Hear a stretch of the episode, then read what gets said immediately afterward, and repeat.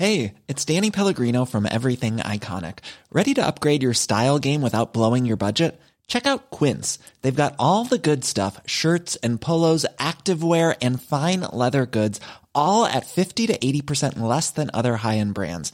And the best part? They're all about safe, ethical, and responsible manufacturing. Get that luxury vibe without the luxury price tag. Hit up quince.com slash upgrade for free shipping and 365 day returns on your next order. That's quince.com slash upgrade.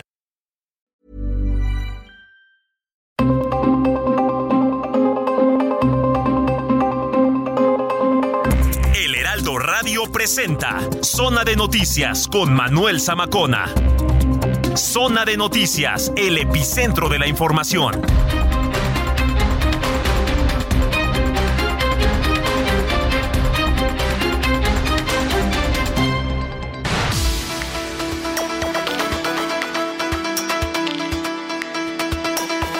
Ya son las 2 de la tarde en punto en el tiempo del centro de la República Mexicana. Señoras y señores, qué gusto que nos estén acompañando ya en esta tarde de domingo, hoy que es 29 de enero del año 2023. Pues ya, como le platicaba el día de ayer, comienza a agonizar el primer mes del año y con ello pues también se va la segunda quincena. ¿Qué tal le ha ido en este en esta cuesta de enero también para muchos, ¿no? que golpea económicamente, pues sí, después de las fiestas decembrinas se viene la famosa cuesta de enero, dicha por los expertos, ¿no? De las más fuertes también en el año. Bueno, pues está usted escuchando Zona de Noticias aquí a través de la señal de Heraldo Radio. Yo, como siempre, saludo con muchísimo gusto a quienes nos escuchan a lo largo y ancho de la República Mexicana a través de las diferentes frecuencias de Heraldo Radio, de norte a sur, de sur a norte, y también allá en Estados Unidos, a los que nos ven y nos escuchan a través de diferentes frecuencias y canales allá en Beaumont, en Houston, en Atlanta, en Chicago, en Corpus Christi, en Florida también. Muchos saludos.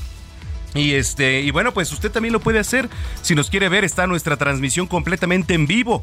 Aquí usted lo único que tiene que hacer es ingresar a nuestra página www.heraldodemexico.com.mx. Le repito, www.heraldodemexico.com.mx. Hay un apartado, dice radio, usted le da clic y automáticamente lo manda a nuestra transmisión aquí desde Insurgente Sur 1271. Aquí está ubicada Torre Carrachi y al interior nuestras instalaciones desde donde estamos transmitiendo, que por cierto, pues hace unos minutos se registró un, pues digamos se le llama microsismo. un microsismo.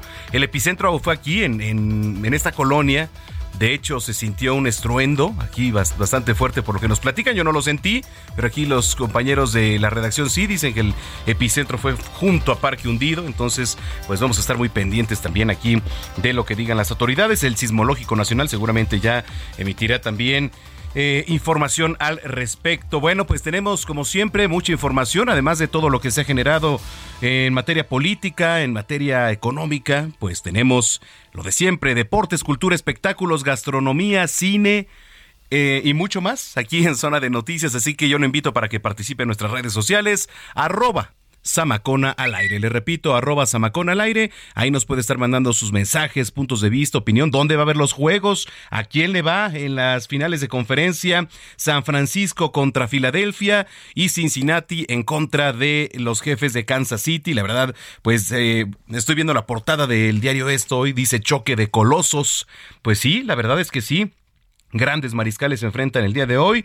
Digo, además del fútbol, no es tanto de mi interés, a lo quizás ustedes sí, lo que va a estar en el ojo del huracán y está en la mayoría de los diarios, sobre todo deportivos, hoy, pues es este choque de colosos de la NFL. Así que también vamos a estar platicando con Roberto San Germán al respecto. Pues les damos la más cordial bienvenida. Yo soy Manuel Zamacona y vamos con lo más importante que se ha generado en las últimas horas.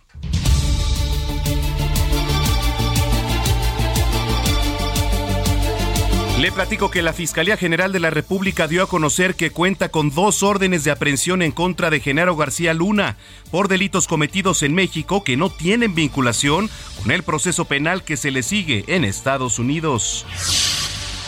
Omar García Harfuch, secretario de Seguridad Ciudadana de la Ciudad de México, informó que en la madrugada fueron trasladados 89 reos de diferentes centros penitenciarios a penales federales debido a que generaban inestabilidad el jefe de la policía destacó que ya son 138 personas transferidas en dos meses. A las 12 con 49 horas de este domingo se registró un sismo de magnitud 1.3 con epicentro en Parque Hundido, aquí en la alcaldía Benito Juárez de la Ciudad de México. Le platico que el tren suburbano informó esta mañana que el sistema de alimentación eléctrica en sus estaciones presentó una falla, pero la salida y llegada de trenes no se interrumpió, por lo que el servicio continuó normal. Un turista extranjero que visitó la zona arqueológica de Chichen Itza subió hasta la cima de la pirámide.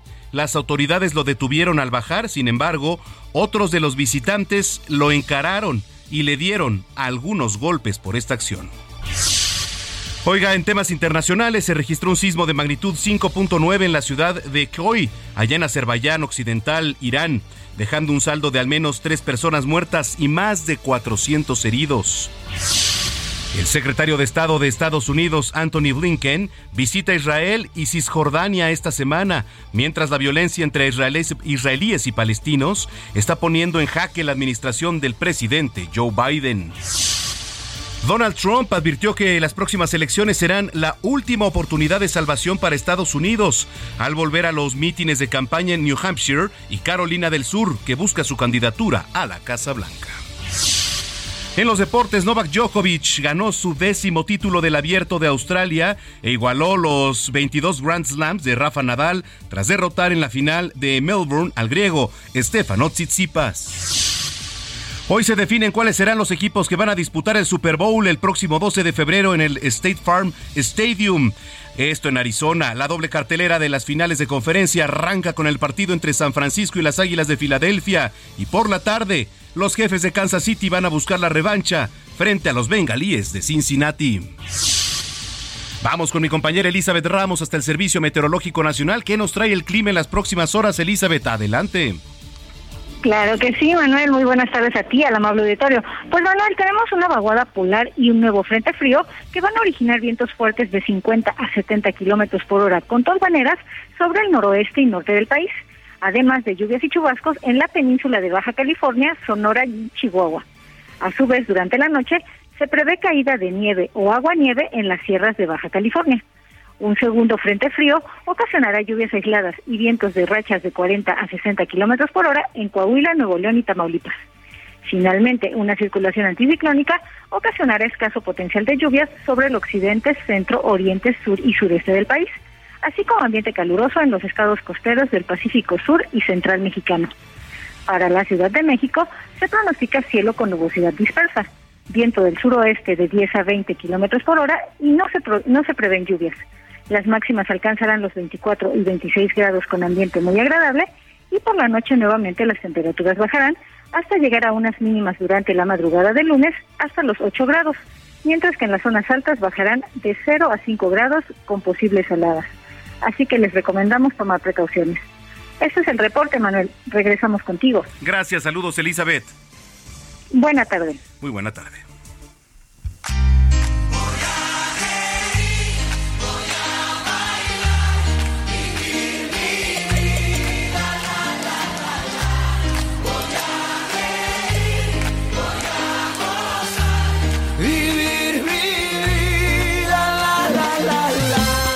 Bueno, pues el salsero Mark Anthony se casó ayer con la, con la modelo Nadia Ferreira. La ceremonia se llevó a cabo en The Paris Art Museum, un recinto pues dedicado al arte moderno, ubicado en la ciudad de Miami, allá en Estados Unidos. Y bueno, entre los invitados estuvieron Romeo Santos, Eva Longoria, Salma Hayek, Maluma y también Marco Antonio Solís. Sí, recibimos invitación, pero teníamos que hacer zona de noticias, entonces, bueno, pues una disculpa a Mark, pero ya para la próxima estaremos por allá. Gracias. Puede vencer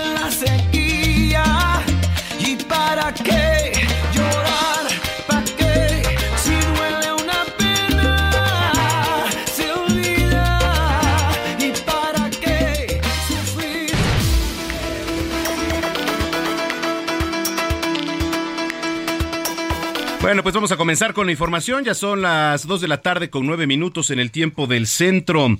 En Zacatecas aún se desconoce de manera oficial el número de personas asesinadas y lo que le platicaba ayer, esto fue durante un ataque al bar El Venadito de Jerez. Vamos a ir con mi compañero Omar Hernández que nos tiene más información. Adelante, Omar. Sí, bueno, ahorita vamos a tener a mi compañero Omar Hernández. Pero, este, bueno, mientras tanto, déjeme le platico. Un tigre Varios búfalos, avestruces fueron asegurados por la Fiscalía General de la República eh, luego de ser vistos dentro de un rancho en el estado de Jalisco. La Fiscalía informó que pues estos animales exóticos fueron puestos bajo vigilancia la tarde de este sábado luego de que pues fueron vistos dentro del inmueble ubicado en las inmediaciones de la localidad de Jiquilpan en el municipio de San Gabriel. Imagínense, tigres y búfalos tal cual, así como un zoológico. Este aseguramiento de los animales exóticos se llevó a cabo luego de una orden de cateo otorgada por el juez de control de distrito especializado en el sistema penal acusatorio para este inmueble ubicado en San Gabriel. Y según la carpeta de investigación, efectivos de la Sedena hicieron pues del conocimiento de los animales ya al Ministerio Público, pero así, un tigre de Bengala, siete búfalos y dos avestruces. ¿Qué tal? Mire, hace, dos, hace casi dos años, allá en Mazatlán, fue visto también un cachorro de tigre dentro de un automóvil compacto, así mientras circulaba por las inmediaciones del puerto. Y hemos visto muchos, ¿eh? también en otras entidades. Pero el clip se hizo viral por la presencia típica de estos animales salvajes que viajan, pues como uno más de los pasajeros que viene ahí. Y hay que recordar que el tigre es uno de los animales pues más salvajes también. Entonces, pues así, tiro por viaje en nuestro país. Bien, eh, Vamos con más información. Ahora sí ya tenemos a mi compañero Omar Hernández desde Zacatecas. Le, platicaba que aún se desconoce de manera oficial el número de personas asesinadas durante el ataque que le platicaba el día de ayer. Omar, adelante. Gracias, buena tarde. Y es increíble, este asesinato ocurrió prácticamente a la medianoche del sábado. Ha transcurrido todo este tiempo y es la hora que la Fiscalía General de Justicia del Estado de Zacatecas no ha dado a conocer la cifra oficial de personas asesinadas, tampoco de las personas lesionadas. A través de información que hemos realizado con agentes de investigación, quienes estuvieron en el campo de eh, investigaciones, en el lugar del homicidio y también con familiares que han estado en los diversos hospitales, podemos tener una cifra aproximada de manera extraoficial de cinco personas que perdieron la vida en este lugar, cinco hombres, una mujer también, es decir, seis personas que quedaron abatidas al momento de los balazos. Después tenemos también la confirmación por parte de los familiares de una mujer que falleció en el hospital y también la confirmación de otra familia, de uno de los músicos que falleció este domingo, que estaría dándonos una cifra de ocho personas asesinadas y alrededor de seis personas con distintos grados de lesiones, todas en los hospitales y algunas muy graves. Pero como te repito, es una situación que todavía no se tiene información oficial. También hemos podido verificar con los testigos y con los agentes de campo que los sujetos armados llegaron en dos camionetas todoterreno, se pusieron ahí en la banqueta y desde ahí dispararon, es decir, no ingresaron al establecimiento, por eso eh, pues esta situación de eh, tantos tantos muertos después fueron segundos de, de balaceras Después eh, huyeron en las camionetas y no se supo de ellos. Así esta situación que mantiene consternado al pueblo mágico. Su alcalde Humberto Salazar ha pedido mayor vigilancia a las autoridades y ha gestionado la llegada de 100 elementos de la Guardia Nacional y el Ejército. Es el reporte. No, qué barbaridad. Bueno, pues vamos a estar pendientes de la información que surge en las próximas horas. Omar, te agradezco el reporte.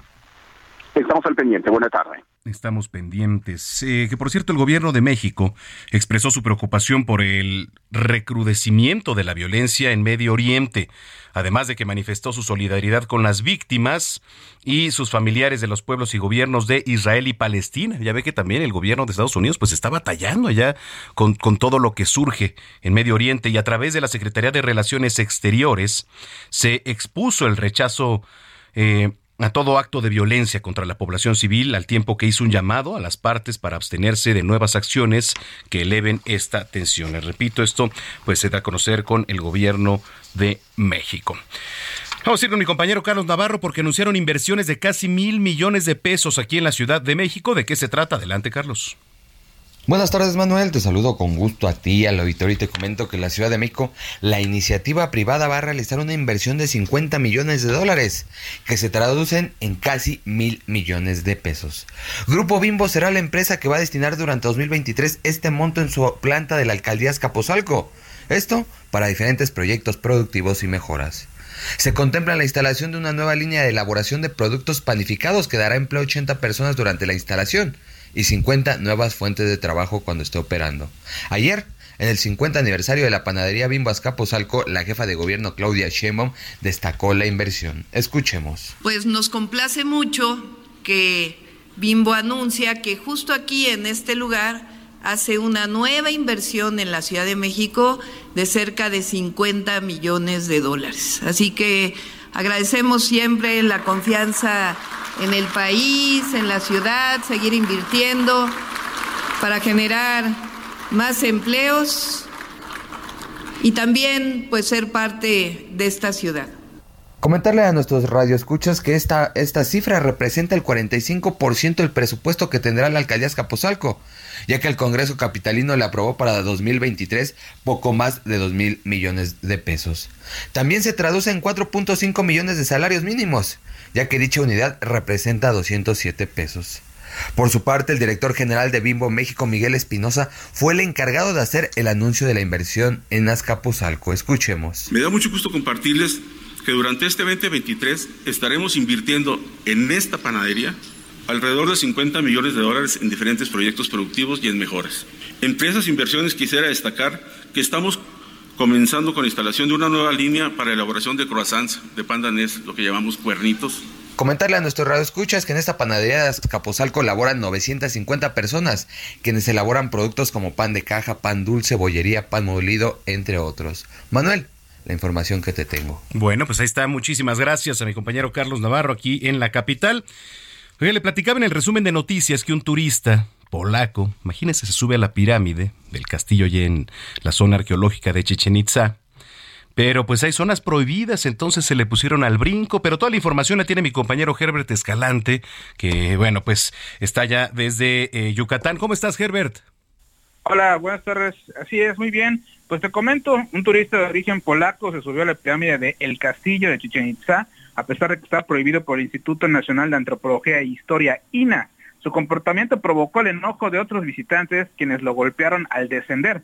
El extranjero subió hasta lo más alto del edificio prehispánico, pero a los pocos segundos fue alcanzado por los custodios de Lina, quienes lo invitaron a bajar y se lo entregaron a la policía municipal de Tinún. Sin embargo, mientras descendía por las escalinatas del castillo, recibió reclamos e insultos de los otros visitantes, quienes grabaron con sus teléfonos celulares la falta administrativa que realizó. Y al llegar al suelo, una persona lo golpeó con el puño cerrado, por lo que los custodios lo separaron y se lo llevaron y se al polaco. Habían avanzado algunos metros cuando otro turista lo agredió con un palo largo en la cabeza. El visitante, identificado como Powell Thomas, tuvo que ser resguardado por elementos de la Guardia Nacional para evitar que lo agredieran de nuevo y posteriormente fue detenido por la policía de Tinún. Apenas en noviembre pasado, como recordarás, una turista española también se subió a ese edificio de Chichen Itza por lo que fue agredida por decenas de personas quienes incluso le jalaron el cabello y le tiraron agua en el rostro. En esa ocasión, el INE informó que sería sancionada ya que la Ley Federal sobre Monumentos y Zonas Arqueológicas, Artísticas e Históricas eh, multan con de 100 a 150 mil pesos. Esa es la información que tenemos desde Yucatán. Es que bueno, es increíble también la cultura.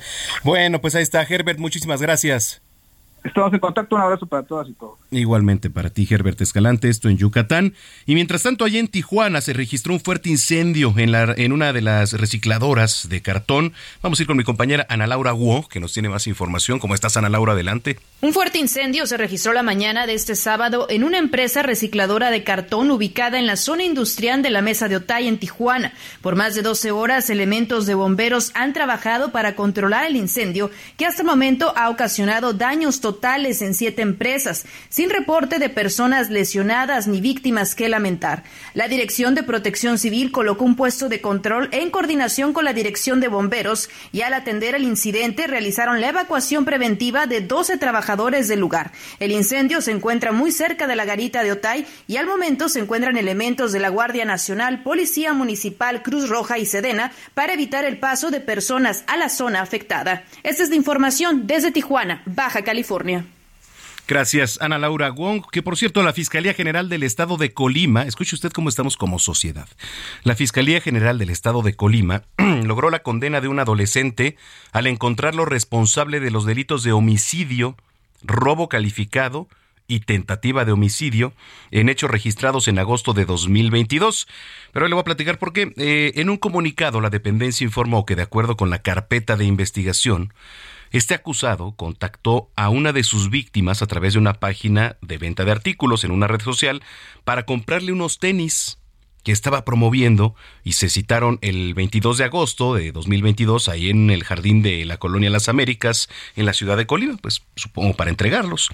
Y cuando se presentó en el sitio, el ahora sentenciado, luego de probarse los tenis, manifestó no traer el dinero por lo que no concretaron pues la compraventa, pero cuando se retiraban las víctimas para abordar su vehículo, el adolescente le dispara a una de ellas en la cabeza e inmediatamente la otra pues comenzó a correr, por lo que el agresor le disparó en dos ocasiones, digo sin lograr herirlo, y acto seguido el victimario se apoderó de los tenis y se retiró.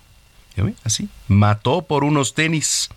Y el Ministerio Público que tomó conocimiento del caso reunió las pruebas necesarias y cuando el adolescente fue presentado ante el juez, quien le dictó sentencia condenatoria por los delitos que ya le platiqué, la Fiscalía exhortó a la población en general a tener cuidado con la compra-venta de artículos por Internet y no confiar en personas desconocidas. Mire, yo le quiero decir que es muy importante también que verifique, sobre todo en páginas como Facebook, en donde se da pues bastante, mm, digamos, maña.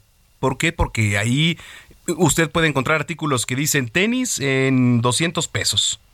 ¿No? Entonces, tenis en 200 pesos, no sé, alguna chamarra en 300 pesos, cosas que de repente te extrañan, ¿no? Sobre todo por el precio. Entonces hay que tener mucho cuidado de que si usted compra por internet, lo haga a través de las vías que están verificadas, de páginas oficiales y sobre todo también tener cuidado con las tarjetas.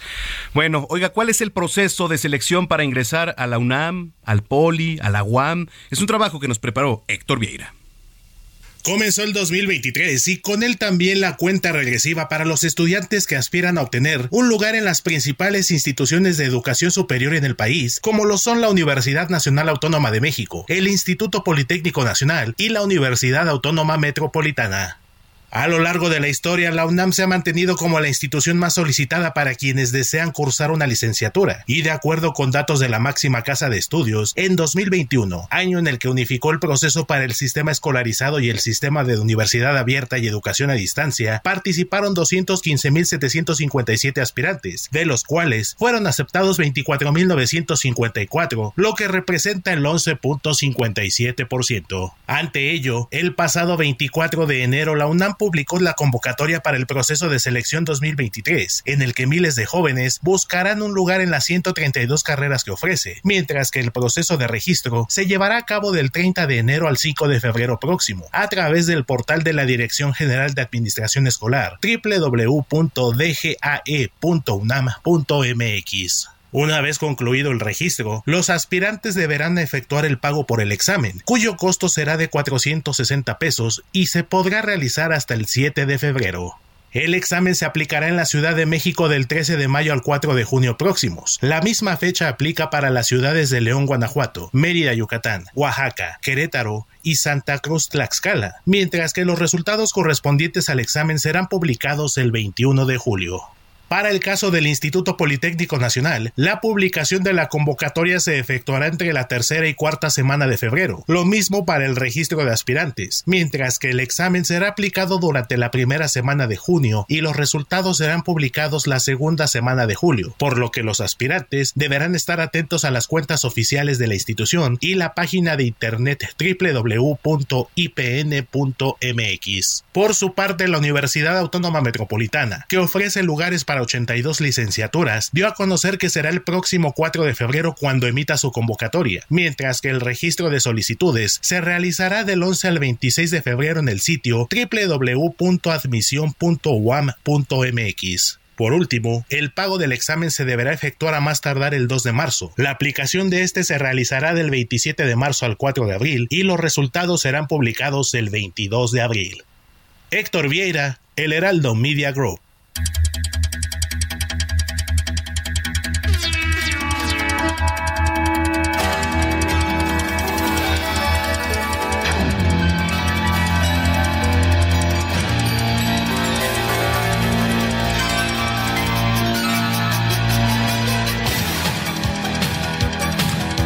Todos hemos jugado alguna vez, pues, algún rompecabezas o hemos armado un rompecabezas o este... Es que hoy 29 de enero se celebra el Día Mundial del Rompecabezas o el Puzzle Day en inglés. Este día se celebra desde 2005 y se rumora que fue una creación de las empresas jugueteras allá en Estados Unidos pues para aumentar las ventas. Eh, se dice que el geógrafo inglés John eh, Spilsbury quien se inventó el primer rompecabezas de la historia alrededor del año 1766, tomó un mapa y lo dividió en partes poniendo como referencia las fronteras políticas de los países. Y bueno, pues su idea era que los niños aprendieran geografía.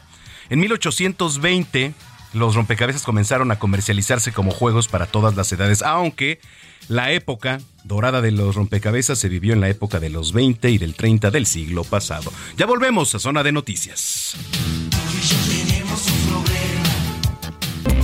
Vamos a una pausa y regresamos con Manuel Zamacona a Zona de Noticias.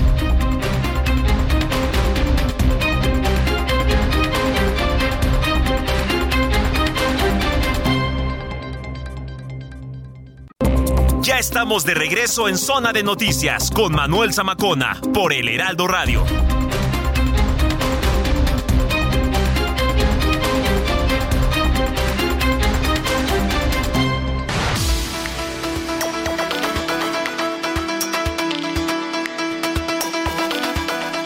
Ya son las 2 de la tarde con 30 minutos, tiempo del centro de la República Mexicana. Muchas gracias por continuar con nosotros si es que usted ya estaba en sintonía y si nos acaba de sintonizar, bienvenida, bienvenido a Zona de Noticias a través de la señal de Heraldo Radio y gracias a los que se comunican con nosotros a través de nuestras redes sociales. Lo puede hacer en arroba Samacona al aire. Le repito, arroba Samacona al aire. Ahí nos puede mandar sus puntos de vista, opiniones, comentarios, sugerencias, este, denuncias. Es muy importante que nos mande también su denuncia. Así que, bueno, pues hágalo por favor, porque aquí también somos una vía de comunicación para ustedes. Oiga, ¿cuáles son las consecuencias? Bueno, económicas, sobre todo fiscales, jurídicas, ahora de los aumentos al salario mínimo del aumento de las vacaciones también, cómo han aumentado los costos de administración, de nómina para el sector patronal, empresarial, etcétera. Hay varios temas que tocar, vamos por partes con eh, el maestro Rafael Arenas, maestro en impuestos y doctor en ciencias de lo fiscal, contador público certificado. Maestro, ¿cómo está? Qué gusto.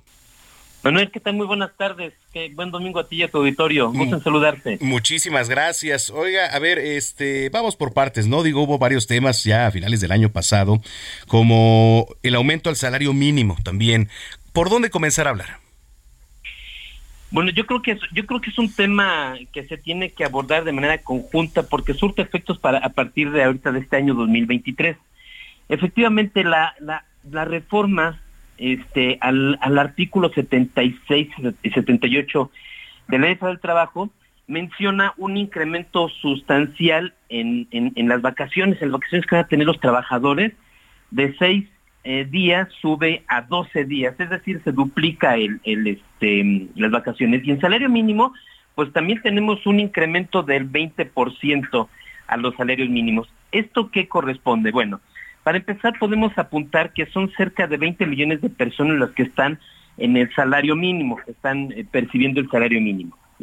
con independencia de esos incrementos en salario mínimo y el incremento que va a existir en las cuotas obrero-patronales, también es importante apuntar que hay, una carga, hay una carga administrativa inicial a efectos de que todas las empresas empiecen a, bueno, ya lo deben haber hecho más bien, eh, los incrementos en el salario base de cotización para efectos del seguro social y paulatinamente se va a ir dando esa carga recurrente que es contratar seguramente eh, personal temporal que vaya a cubrir las vacaciones este, que vayan a tener las personas, porque recordemos que no obstante pueden ser vacaciones diferidas, esas están supeditadas a la decisión del trabajador, no a la decisión de la empresa. El trabajador puede decidir si se toma esos 12, 14, 16 días, si se los toma seguidos o si se los toma de manera discontinua. Entonces, no es únicamente una carga administrativa, es la manera que las empresas también van a tener que buscar para su esos, esos puestos de trabajo que van a quedar temporalmente 12, 14, 16 días este, eh, pendientes, labores pendientes de las, eh, de las empresas. Por otro lado, también hay que apuntar que la semana pasada el INEGI emitió eh, un reporte respecto de la, de, la población económicamente activa. Y aquí es importante señalar que el 60% de la población económicamente activa, según el INEGI, pertenecen a la economía informal y que por otro lado se pidieron cerca de un millón de empleos en el mes de diciembre del año pasado.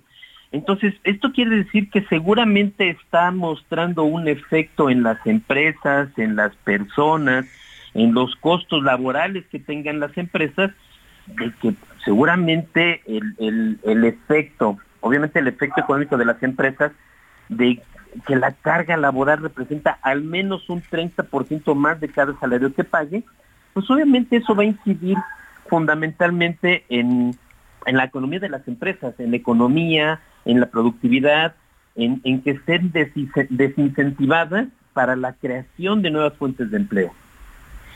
Ahora, eh, con el tema de, de, las vacaciones, ¿qué tanto podrá ser beneficioso? Porque, digo, sí aumentan, efectivamente, pero en el tema de las vacaciones acumuladas o acumulables, eh, pues tampoco sale productivo para las empresas que pudieran pedir a lo mejor hasta 30 días, un mes, ¿no? O sea, Así es.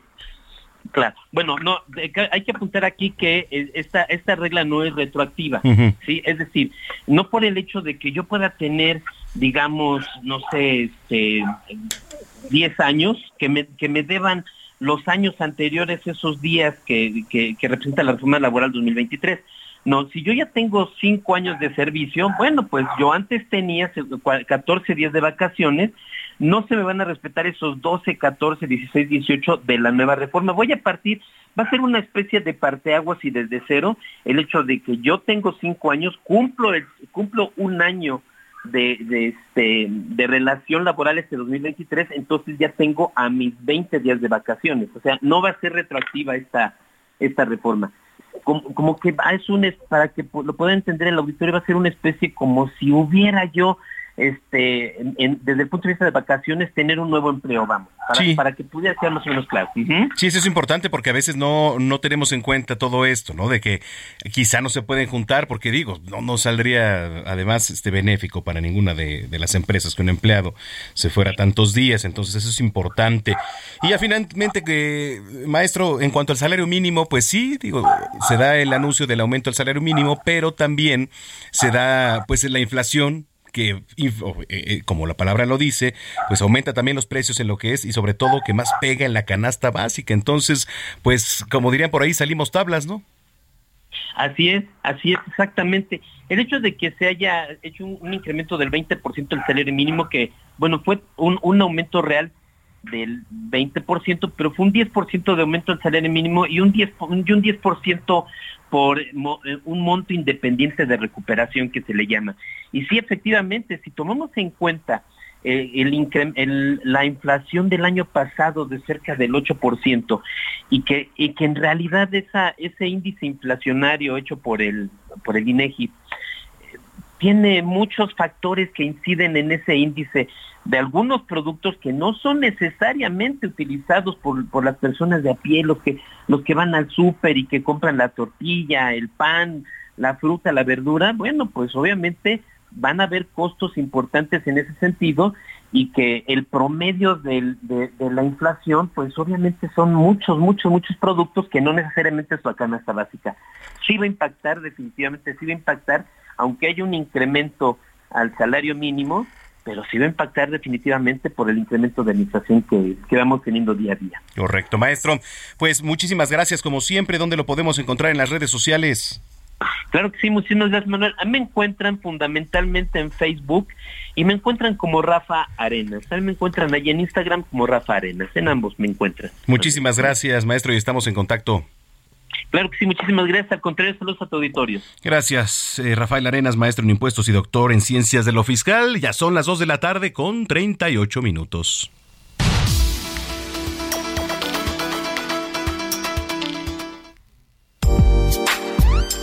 Recomendaciones culturales con Melisa Moreno.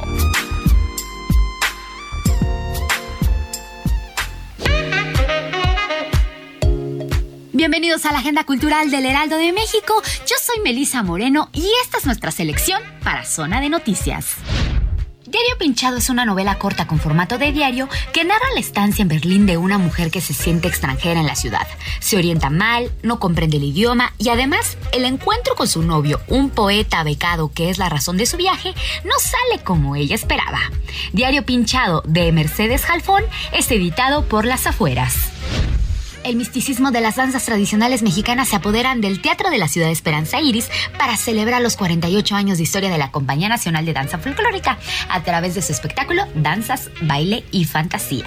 Las personas que decidan ir podrán disfrutar de danzas como de Diablos de la Costa Chica de Oaxaca o de Tecuanes de Acatlán de Osorio, Puebla, así como algunas piezas de Michoacán, Morelos y Tlaxcala. La segunda parte estará integrada por bailes mestizos de Oaxaca, Campeche, Tabasco y de Durango para cerrar finalmente con el guapán de Moncayo. Con las funciones de este fin de semana, los integrantes de la Compañía Nacional de Danza Folclórica esperan que el público, más allá de solo apreciar los bellos bailes del espectáculo, se lleven un contenido importante que despierte su interés, incluso de visitar las comunidades, las ferias o los carnavales que hay en nuestro país y así conozcan la diversidad cultural que existe. Danzas, baile y fantasía se presenta durante este fin de semana en el Teatro de la Ciudad Esperanza Iris. Carne es una potente tragedia griega contemporánea, de un viaje a las aguas de aquello que se estanca en el secreto, la traición, la venganza y la sangre. Luego de 10 años, Nailea Norvin y Hernán Mendoza se reencuentran en esta nueva apuesta teatral, que se desarrolla en la cocina de la Hacienda Arango, mientras que en el jardín ocurre una fiesta sorpresa por el cumpleaños de Eva, una actriz retirada que se ve en la obligación de celebrar su día. Pero la llegada de Darío, el hijo de Román, creará un incómodo reencuentro en el que los secretos del pasado les cambiarán la vida a todos. Es sin duda una apuesta que invita al público a reflexionar sobre el peso del ayer y la memoria. Esta es una historia que reta a las y los espectadores a través de sus cuestionamientos acerca de lo bueno y lo mal, el presente y el pasado, el mutismo y el grito, eso que palpita debajo de la tradicional careta de una familia feliz, ese espectro, ese pecado. Será develado en el escenario. Carne ofrece funciones hasta el 11 de abril, los lunes y martes a las 8 de la noche en el Teatro Helénico. Esta fue la agenda cultural de esta semana. Yo soy Melisa Moreno y me encuentras en arroba melisototota. Nos escuchamos la siguiente.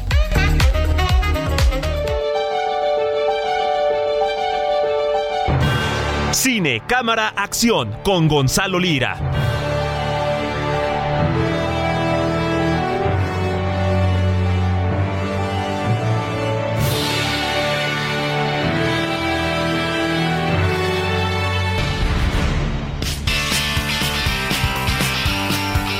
Bueno, pues dos de la tarde con 42 minutos. Ya está en la línea telefónica el maestro, el zar del cine, Gonzalo Lira. ¿Cómo estás, querido Gonza? Muy bien, Manuel, muy contento de escucharte como cada fin de semana. ¿Tú qué tal? ¿Cómo te va? Bien, bien, aquí pues con el gusto de saludarte y esperando ya las recomendaciones. Eh, ¿Dónde vamos a ver las nominadas al Oscar? Así es, fíjate que, bueno, ya quien, quien no lo sepa, pues le, le anunciamos este... El principio de esta semana se trató de las nominaciones al premio de la Academia, al Oscar, que eh, se entrega el 12 de marzo. Entonces, pues bueno, ya habrá quienes digan, bueno, ya tenemos la lista de nominados, ahora dónde las vamos a ver. Y precisamente porque nuestro trabajo es ser útiles a nuestra macona, vamos a ser útiles y les vamos a decir dónde pueden ver las, las que pueden ver, porque todavía hay algunas que no se estrenan, pero bueno, también les voy a decir cuáles son esas que aún no se estrenan. Y vamos a empezar con un estreno precisamente de esta semana, Manuel, se estrenó ya en las salas de cine Los Fableman, que es la nueva película de Steven Spielberg, y que es una de las ¿Los qué? Mi querido Gonzalo, ¿nos puede repetir? Los Fableman, los Fableman, ya. Eh, diría algo así, que es el apellido de la familia protagonista de la película, eh, y que es una de las fuertes candidatas a llevarse el premio a mejor película eh, en esta entrega del Oscar. ¿Por qué? Pues porque de entrada la dirige un veterano del cine y uno de los eh, pues, directores más reconocidos, premiados, taquilleros, etcétera. Se trata de Steven Spielberg.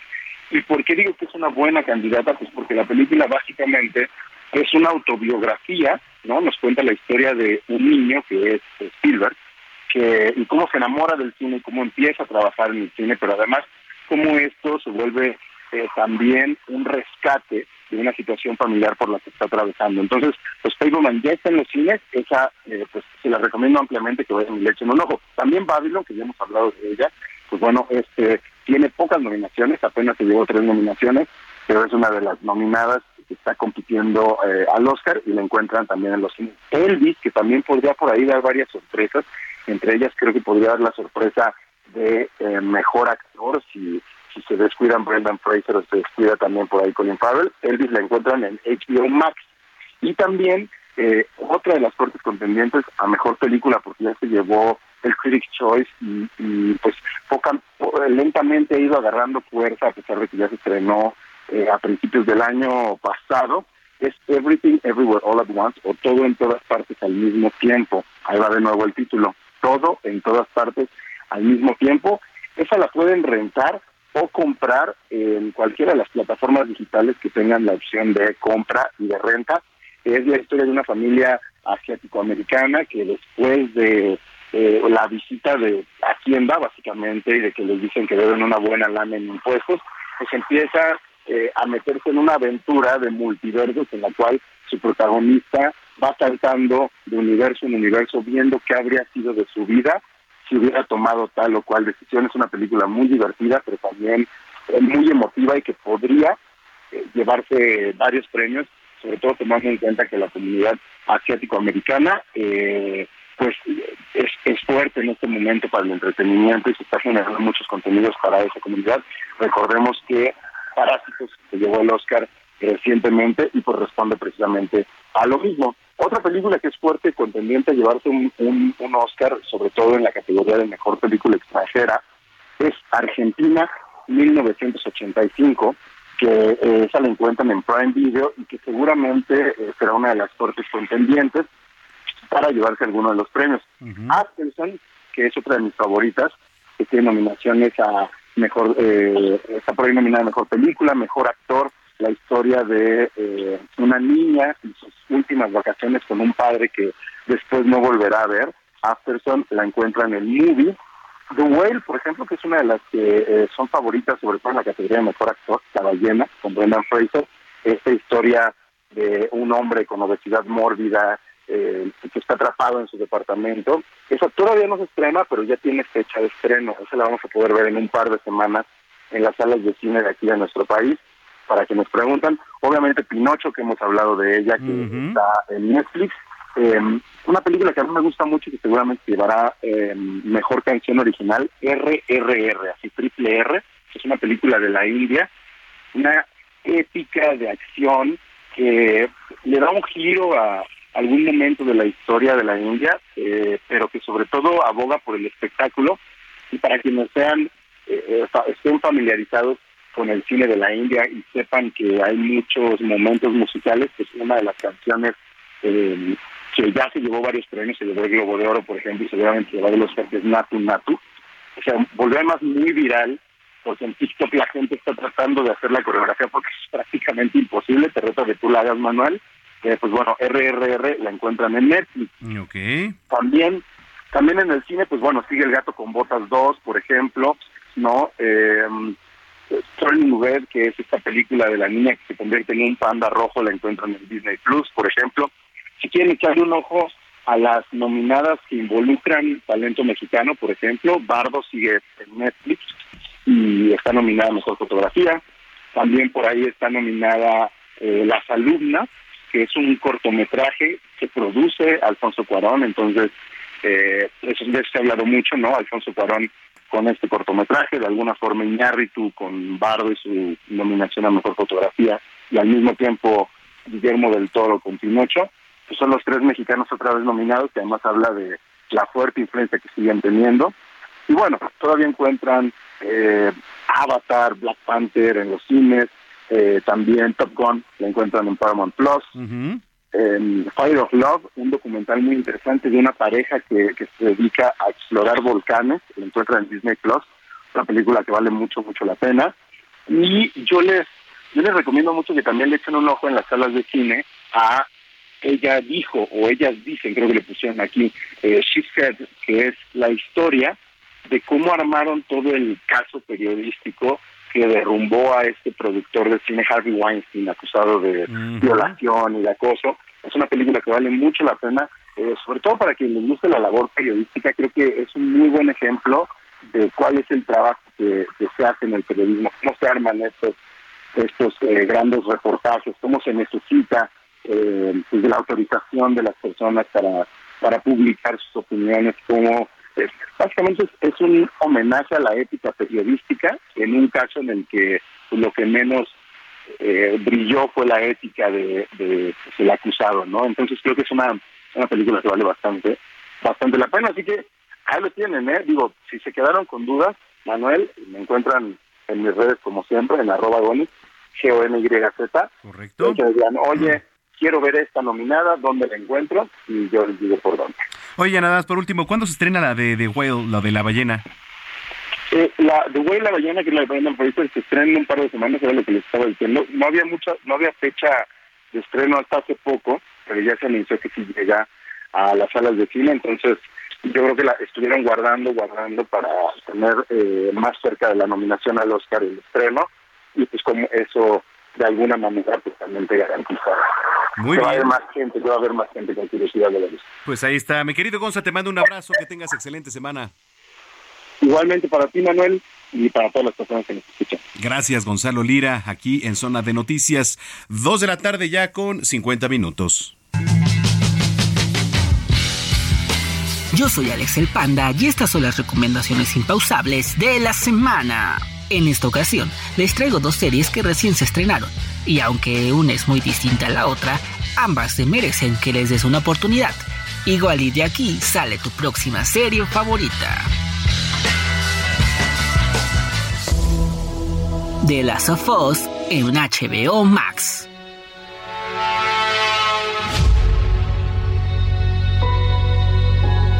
Basada en el exitoso videojuego de PlayStation, en esta historia seguiremos a Joel y Ellie, que están juntos por azares del destino en un mundo que está bajo una rara pandemia en donde lo más importante es sobrevivir.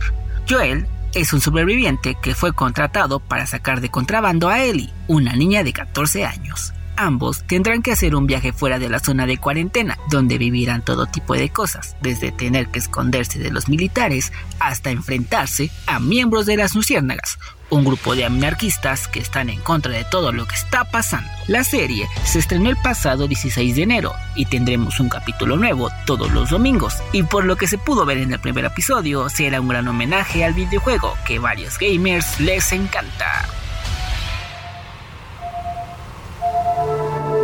Marvel Lucha Libre Edition, el origen de la máscara en Disney Plus. Hola a todos. Chicos, soy yo, Franco Escamilla. Me comunico con ustedes de incógnito porque fui parte de una investigación muy importante y se las voy a presentar. Pero es que si les dijera el chisme que les traigo, hay gente muy importante que me está buscando por esto que les quiero compartir. Señor Tenor Púrpura, ya lo encontramos. Esta historia es una de esas que nadie pidió, pero que agradecemos porque nos la hayan dado. Narrada por el estandopero Franco Escamilla, seguiremos a un grupo de luchadores basados en diferentes personajes del universo Marvel. Del lado de los técnicos están Aracno, leyenda americana y estrella cósmica, que en esta historia se enfrentarán a los rudos rudotes de Venenoide, Picadora Letal y Terror Púrpura. Llena de anécdotas, datos documentales, personalidades de la lucha libre mexicana como Dorian Roldán, Psycho Clown, Hugo Sabinovich, José Manuel Guillén, Irma González, el fallecido Arturo El Rudo Rivera, entre otros, y la comedia de Franco Escamilla en este torneo donde veremos fragmentos de diferentes luchas realizadas en pueblos mágicos de México, donde conoceremos por qué es tan importante la máscara para los luchadores mexicanos.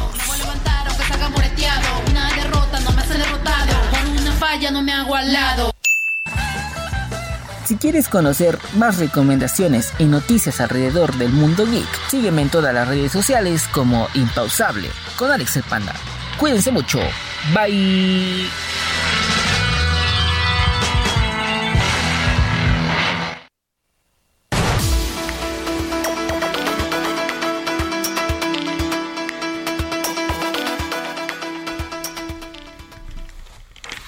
Bueno, pues ahí están las recomendaciones. Continuamos con la selección musical de hoy, con estrenos ahora por parte de la cantante mexicana Fou de Kush, quien lanzó un nuevo sencillo titulado Mami Shula. Así, pero con X, Mami Shula. Muy bien, bueno, pues con esto vamos a ir a una pausa con la regiomontana Fou de Kush. Y este, yo lo invito para que nos sigan en redes sociales. ¿Cómo va el americano, eh? Que no lo puedo ver aquí, mi querido Diego Iván González. Diego, ¿cómo? 7-0 a favor de Filadelfia. 7-0 a favor de Filadelfia. Bueno, pues ahí están. Yo lo invito para que sigan en redes sociales. Arroba Samacona al aire. Tenemos mucho más aquí en la segunda hora que ya viene a continuación en zona de noticias. Espectáculos con Ayeli Ramírez. Tenemos deportes con Roberto San Germán. Salud con el doctor Lavariega. Y barras de access con Katy Castelo. 2 con 54. Volvemos. pero sabes que aquí tienes todo lo que necesitas. Tengo el y para que me watches voy a ponerme esta noche el vestido pistache. Camisita y tú te asomas para cuando yo me agache. Que los demás digan todo lo que quieran. Soy niña mala, pero sabes que soy buena. Soy niña mala, pero sabes que soy buena. Que me digas, mami chula,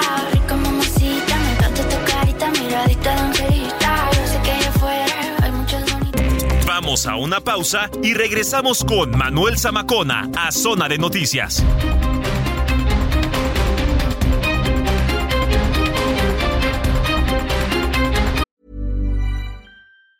Hey, it's Ryan Reynolds, and I'm here with Keith, co star of my upcoming film, If, only in theaters, May 17th. Do you want to tell people the big news?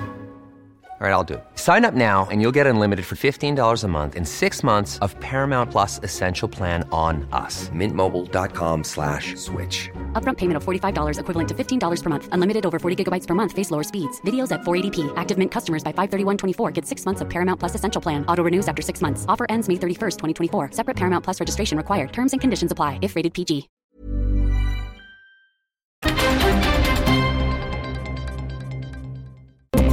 Ya estamos de regreso en Zona de Noticias con Manuel Zamacona por El Heraldo Radio.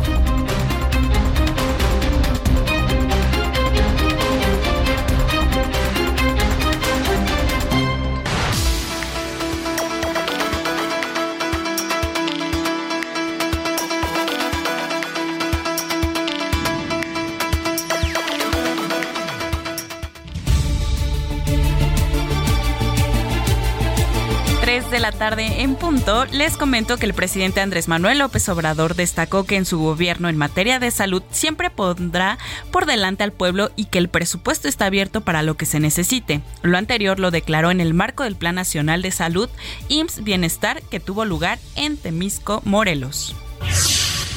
Un grupo de organizaciones de la sociedad civil y colectivos hicieron un llamado al Senado de la República y a la Suprema Corte de Justicia de la Nación a rechazar la reforma electoral planteada por el gobierno federal. El grupo parlamentario de Morena en la Cámara de Diputados se declaró listo para iniciar este lunes su reunión plenaria en el Palacio de San Lázaro con la participación de las ahora cinco corcholatas presidenciales: Adán Augusto López, Claudia Sheinbaum, Marcelo Ebrard, Ricardo Monreal y Gerardo Fernández Noroña. El presidente nacional del PAN, Marco Cortés, anunció que a lo largo de este año el partido, en coordinación con sus comités estatales y municipales, van a dialogar con los diversos grupos y actores sociales por el país para escucharlos y construir una propuesta firme rumbo a la elección de 2024. En noticias internacionales les comento que el Papa Francisco hizo un llamado a Israel y a los palestinos para que dialoguen en busca de paz y lamentó la reciente violencia en la región. Mi compañero Israel Lorenzana nos tiene un reporte vial desde las calles capitalinas. Buenas tardes, Israel. Muchísimas gracias, un gusto saludarte también. Y tenemos información esta vez de la avenida de los insurgentes al cruce con la raza. Fíjate que hace unos minutos se registró una volcadera de un tráiler, esto sobre el circuito interior con dirección hacia el aeropuerto capitalino, lo que está generando carga vehicular para los amigos que vienen de la zona de Marina Nacional por respecto de la ribera de Ay, te estamos perdiendo, Israel. Sí, lo estamos perdiendo. Pero bueno, nos comentaba sobre la volcadura del tráiler en circuito interior. Eh, estamos viendo las imágenes y pues sí está eh, paralizado circuito interior. Están haciendo el, la obra, ¿no? La maniobra de rescate. Así es. Eh, ya está Israel Lorenzana. Ahora te retomamos, Israel. Gracias, pues hablábamos de esta volcadura que se registra a la altura de la raza sobre el circuito interior. Hay que utilizar como alternativa, esto con dirección hacia el aeropuerto, el eje 3 Norte, o también la propia avenida de los insurgentes, ya que están laborando los servicios de emergencia aquí en la glorita de los insurgentes, a la altura de la raza, por supuesto, también con dirección hacia el aeropuerto, por supuesto, hacia la... Muchas gracias, Israel. Eh, escuchamos ya al final de su reporte. Gracias, Israel.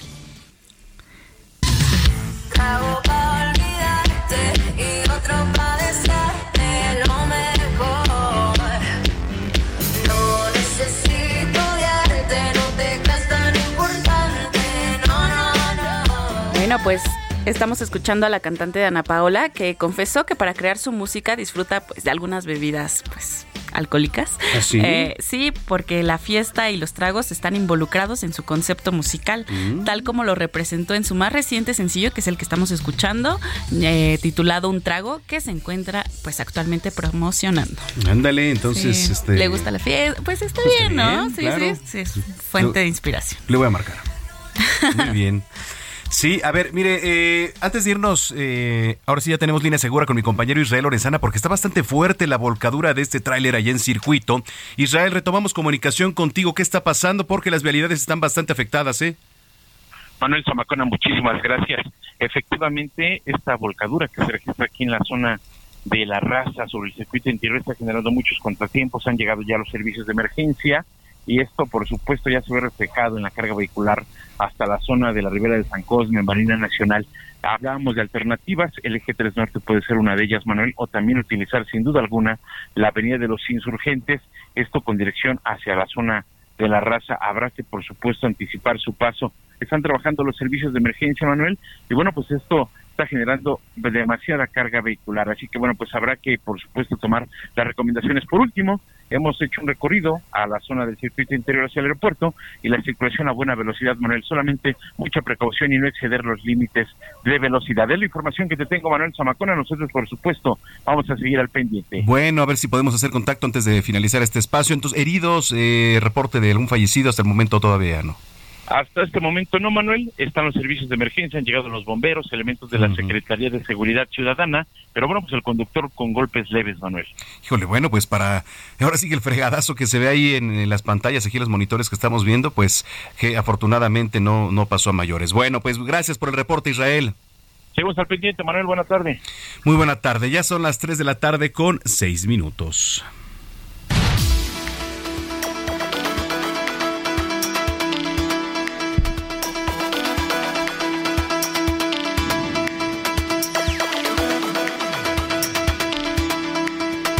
Oiga, eh, por cierto, los establecimientos deberán cumplir ya con nuevas disposiciones publicadas en días pasados en la Gaceta Oficial de la Ciudad de México.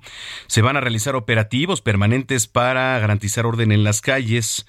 Y con la entrada en vigor el pasado 20 de enero de las nuevas disposiciones en materia de enseres en la vía pública, el alcalde de Miguel Hidalgo, Mauricio Tabe, informó que se van a implementar operativos permanentes ya para verificar con su cumplimiento en zonas de la demarcación. Entonces, mire, el alcalde señaló que personal de ya Dirección General de Gobierno, Asuntos Jurídicos, van a estar realizando estas visitas de supervisión en zonas comerciales y de restaurantes para constatar que los establecimientos mercantiles respeten las nuevas disposiciones y de esta manera pues mantener el orden. Así que si usted nos escucha en la alcaldía Miguel Hidalgo, eh, van a realizar recorridos ahí en, en, diferentes colonias. Y es que en días pasados se han efectuado ya recorridos también por parte del personal en vía pública en diversas colonias, durante las cuales se supervisó que los enseres de la vía pública pues sí cumplieran con todas las normas establecidas. Y es que a veces llegan, si usted tiene un establecimiento, llegan este, gente de la alcaldía, nos sorprende de repente, oye, pues sabes qué, no, pues es que estoy en una revisión. Pero es molesto a veces porque no se tiene previo conocimiento. Entonces, bueno, pues aquí también le estamos dando parte de ello. Bueno, 3 con 7. Eh, el último domingo del mes de enero también se celebra el Día Mundial contra la Lepra. Esto con el objetivo de hacer conciencia a la sociedad sobre esta enfermedad y también reducir el estigma, pues sí, que sufren las personas que la padecen. Fíjese, en 1991, la Organización Mundial de la Salud programó la eliminación de la lepra para el año 2000. La meta no se cumplió, pero se hicieron muchos avances gracias a los esfuerzos conjuntos de varias instituciones y también a la distribución gratuita de medicación.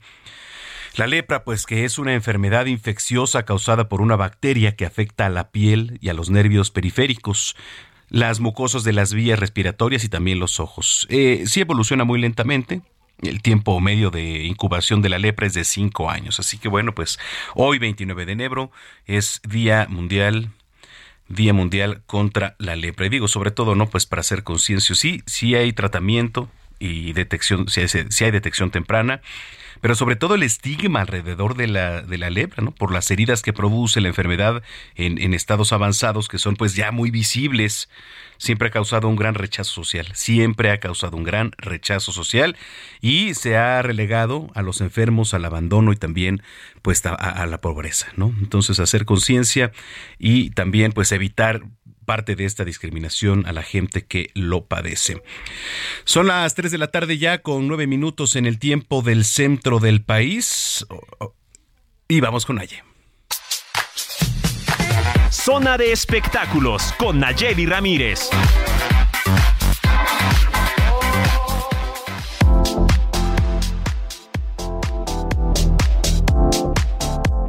Qué gusto saludarte, querida Nayeli Ramírez, ¿cómo estás? Hola Manuel, bonito domingo, estamos muy bien, con buenas noticias para los fans de RBD. Ajá. Te, traigo estas nuevas noticias porque ya abrieron tres fechas más para los conciertos de fin de año que va a dar aquí en la Ciudad de México. Teníamos el primero de diciembre, el 24 de noviembre, el 30 de noviembre, todo ya está sold out. Ahora ya tenemos 23 de noviembre, 2 y 3 de diciembre para todos los fans que quieren ir a este concierto. Mañana es la preventa, así es que madruguen, pónganse sus alarmas, agarren todos los dispositivos que hay en su casa para poder alcanzar boletos, porque ya vimos muchas historias de muchas chicas que no pudieron alcanzar boleto, que la fila virtual, que los precios, entonces ya no hay pretexto, ya tenemos tres fechas más y ahora sí ponlo en tu agenda, Manuel, para que nos vayamos a finales de año a ver a RBD. Oye, 23 de noviembre, 2 y 3 de diciembre. Exactamente, son las nuevas fechas que van a salir a la venta mañana en, ya sabes, esta preventa especial que hacen con una tarjeta de crédito. Y después, eh, el primero de febrero, empieza la venta general ya para todas las personas que la quieran comprar por otros medios. Pero bueno, pues ya se reducen las las posibilidades cuando lo compras ya en venta general, porque pues ya hubo que la venta de fans, que la venta priority, que la venta, la, la preventa. Entonces, pues, que se pongan las pilas estos fans de RBD, ya que se pongan la corbata de una vez, está muy singular. Oye, para que se vayan a ver a RBD. Pero qué te iba a decir, este, casi siempre en la preventa se acaba todo, ¿no? Sí, fíjate que es lo que hemos estado, eh, pues, eh, diciendo todo, todo este tiempo porque yo creo que eh, Ticketmaster ya tiene que cambiar como la forma de vender boletos porque creo que están eh, pues beneficiando a muy pocos y los verdaderos fans o, la gente que se pone a ahorrar por un boleto pues ya no alcanza y la verdad se me hace injusto y pues luego tienen que recurrir a las reventas y luego pasa lo que pasó con Bad Bunny que ya lo dijimos de, de boletos clonados, de boletos falsos. Entonces, creo que, yo creo que ya tienen, tienen que cambiar un poco las, las opciones que hay, o sea, no ser tan limitado con una sola tarjeta, con un solo banco, porque pues sí, mucha gente se queda esperando y se queda sin boleto. Sí, Sí, sí es importante y sobre todo también que, se pongan pilas porque, digo, desafortunadamente la reventa es un cáncer que no se ha podido parar, digo, a pesar de que lo han intentado por varias vías. Cuando uno iba a la taquilla, compraba su boleto, pues era todavía más vulnerable, pero ahora que también está en línea la piratería, pues este, pónganse muy pilas porque seguramente los boletos van a estar caros. Sí, y es que aparte de caros, pues te expones a que sean falsos, a que sean clonados, a que, no sé, a que un fraude. Entonces, sí, hay que ponerse las pilas para todos estos consejos. Qué lástima que uno tenga que estar haciendo maromas, teatro y todo lo que se tiene que hacer para poder conseguir un boleto para tu artista favorito. Y, y no ha pasado solamente con Bad Bunny, ya había pasado con otras. Y en Estados Unidos ya ves que ya se abrió una investigación para Ticketmaster porque los están acusando de monopolio, los están acusando de malos manejos para las ventas de boletos después de que la, la gira de Taylor Swift se acabó en cinco minutos, man. Cinco minutos acabaron los boletos y los fans estaban llorando, entonces se abrió una denuncia, algo que también deberíamos de hacer acá, pero bueno, y ya los están investigando porque la, eh, dicen que los modos de vender los boletos no es el correcto. Entonces, pues ojalá que nos llegue aquí también esa esa parte de investigación y de que cambien sus modos, porque sí ha sido un verdadero viacrucis para los fans de pues, de varios grupos y de varios artistas que se vienen que se presentan en México y todo lo que viene todavía este año vamos a tener muchísimos conciertos que ya se han anunciado y todos los que faltan por anunciarse. Entonces, para que no pase esto y no pase lo que lo de Bad Bunny que fue un desastre. Sí, la verdad es que sí. Digo, ya tomando como referencia lo que nos platicas y la experiencia que ocurrió ahí en el Estadio Azteca, pues creo que se deben de poner las pilas, porque creo que es la misma distribuidora, creo que es Ticketmaster, ¿no? La que está vendiendo boletos. Sí, pues es que, o sea, hay creo que dos en México, la mayor es Ticketmaster, entonces por eso te digo que también en Estados Unidos lo están eh, investigando por el, y los acusan de monopolio, porque son los únicos que venden boletos, no hay nadie más. Entonces no tiene ninguna opción, es ahí o ahí. Entonces ya no hay manera de comprar boletos en ningún otro lado más que con Ticketmaster. Correcto. Bueno, pues ahí está. Entonces nos ponemos las pilas mañana para estar sobres ahí y comprar los, boletos, ¿no? Y te pones tu corbata para estar a tono, ah. para que Exacto. Oye, y nos este nos consigues también, allá para ir juntos, lo digo. Sí, vamos, vamos a ver. Yo creo que va a valer la pena porque es un reencuentro que están esperando muchos y que pues ellos también están muy emocionados. Apenas hablamos con Cristian Chávez en la semana, que es un elemento de RBD, y nos dice que ya están ensayando, o sea, ya están empezando a ver coreografías, vestuario, o sea que la verdad dice, vamos a darlo todo en el escenario porque los fans se lo merecen y pues ellos están, ellos nos dicen que están muy emocionados por este reencuentro. Claro que ahorita Maite está, está embarazada, entonces dice que, lo, que los ensayos van a tener que ser muy moderados para ella, pero ellos ya están poniéndose las pilas. Ándale, perfecto. Bueno, pues Nayeli, muchísimas gracias. Te mando un abrazo. ¿Dónde te podemos seguir en redes sociales? Mis redes sociales es arroba Nayemay en Twitter e Instagram. Y me pueden leer en todas las plataformas del Heraldo Media Group y los domingos aquí contigo. Bueno, pues te mando un abrazo y gracias. Bonito domingo para todos. Bonito domingo. Es Nayeli Ramírez aquí en Zona de Noticias 3 con 15.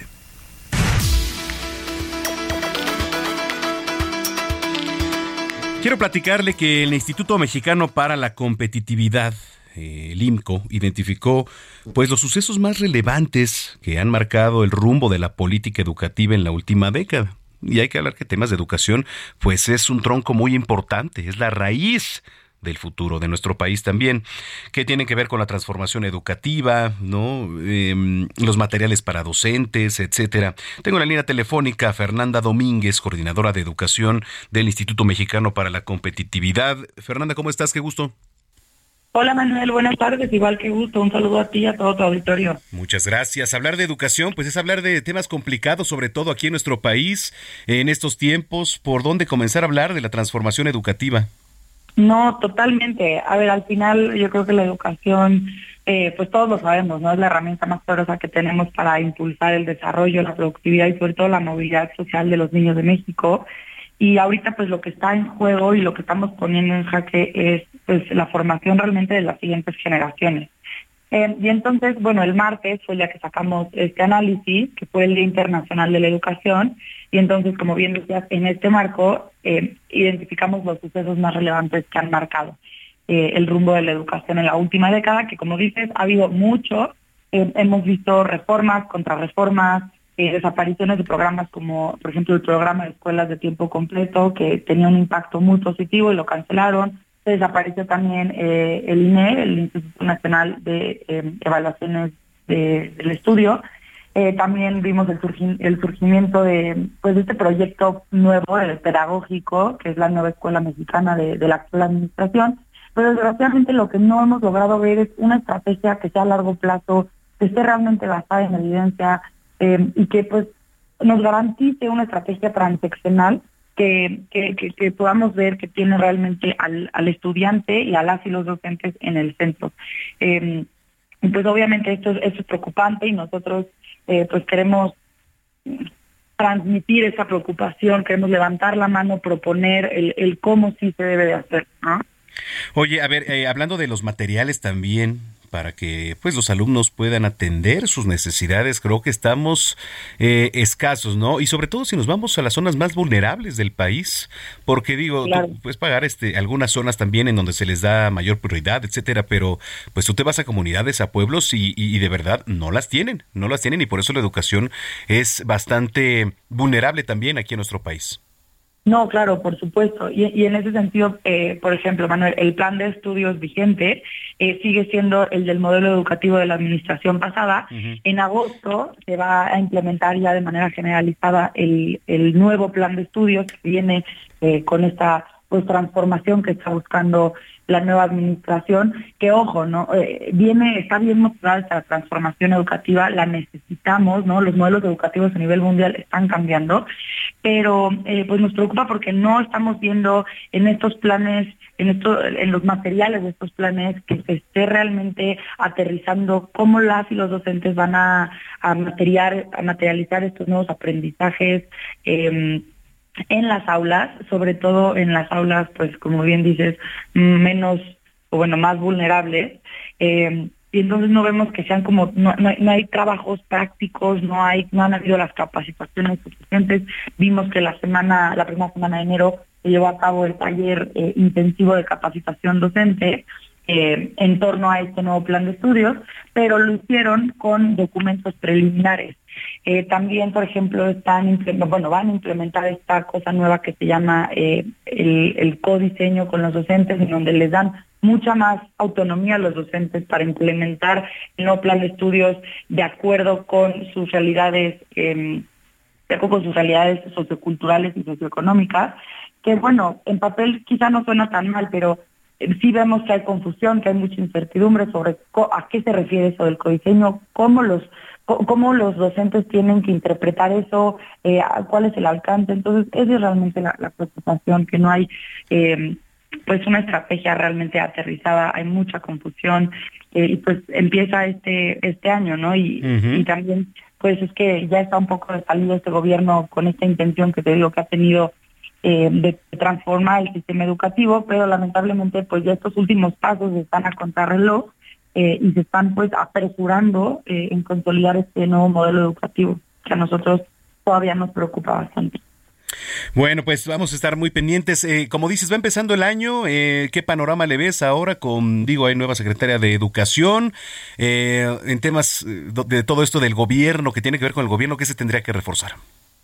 Yo creo que tiene que reforzar sobre todo el tema de las evaluaciones. Yo creo que no podemos plantear una estrategia, como bien decimos, a largo plazo si no tenemos pues un diagnóstico certero, eh, conciso, sobre todo después de que la pandemia nos pasó por encima a todos. Entonces, eh, pues tenemos que, generar ese diagnóstico para tener de dónde partir, para diseñar entonces una estrategia que sea transaccional y que no importa eh, cuántos cambios de administraciones vengan, sino que se siga materializando eso. Y lo que sí queremos ver, y es muy importante, es eh, que el gobierno realmente priorice la educación, porque tienen esta, tienen esta motivación de hacer esta transformación, pero muy poco menciona Andrés Manuel López Obrador eh, temas educativos en las mañaneras. Eh, la secretaria Leticia Ramírez, desde que se presentó como la, tercera secretaria de esta administración, que apenas lleva cuatro años, no, no se ha vuelto a presentar. Entonces, pues sí nos gustaría ver que, que realmente le están dando la prioridad que ¿no? Bueno, pues estaremos pendientes. Fernanda, muchísimas gracias. ¿Dónde te podemos seguir? ¿Alguna red social? No, muchísimas gracias. Los invitamos a, seguirnos. Estamos como INCO, arroba INCO MX. Ahí publicamos temas de, pues de competitividad, de educación, de mujer en la economía, em, de comercio. Entonces ahí tenemos de todo. Estamos publicando análisis y los invitamos a que nos sigan. Bueno, pues muchas gracias. Un abrazo y este excelente año. Igualmente, buen domingo. Gracias, Fernanda Domínguez, coordinadora de educación del IMCO. Oiga, eh, pues tenemos regalos para ustedes aquí en Zona de Noticias. Los queremos invitar a Recorcholis. Los queremos invitar a Recorcholis. Tenemos 10 pases, no dobles. ¿Qué? ¿Dobles o cómo lo hacemos? Ah, cuádruples. Ah, muy bien. 10 pases cuádruples, señoras y señores, para que disfruten, pues junto, junto con su familia, amigos, jugar boliche ahí en Recorcholis. ¿Qué tiene que hacer para ganarlos? Usted nos tiene que escribir un mensaje. Quiero ir al boliche y también junto con su nombre, por supuesto, porque luego nos mandan nada más quiero ir al boliche y no nos mandan su nombre. Entonces, quiero ir al boliche junto con su nombre. Nombre completo, obviamente. Ahí les va el teléfono 55 80 69 79 42. Le repito, 55 80 69 79 42. Una vez más, 55 80 69 79 42. Es el WhatsApp de Zona de Noticias. Ahí únicamente quiero ir al boliche y su nombre completo, por favor. Son 10 pases cuádruples para disfrutar con su familia, amigos, jugar boliche en Recorcholis, que además se pone increíble, de verdad. Hay muchas actividades ahí que hacer, entonces, pues para que él vaya a pasar un buen rato. Y vamos, porque continuamos ya con esta selección musical aquí en Zona de Noticias. No paran los estrenos. La banda Gorilas lanzó este fin de semana otro título que se une pues a su próximo álbum titulado Cracker Islands eh, Islands. Eh, y por eso escuchamos Silent Running, Silent Running de Gorilas. No le cambie porque tenemos más. Cerramos con broche de oro aquí. Eh, la última media hora de información, salud, barras de access y deportes también con Roberto San Germán, que por cierto ya empató San Francisco en este momento. Está usted en zona de noticias. Soy Manuel Zamacona. Ya volvemos.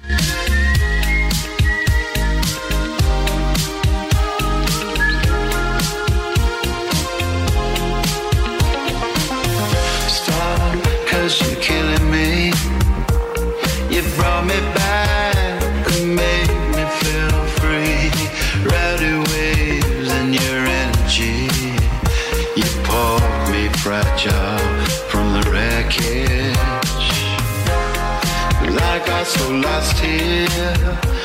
Machine assisted, I disappeared into a dream you don't wanna hear. How I got caught up in nowhere again. Vamos a una pausa y regresamos con Manuel Zamacona a Zona de Noticias.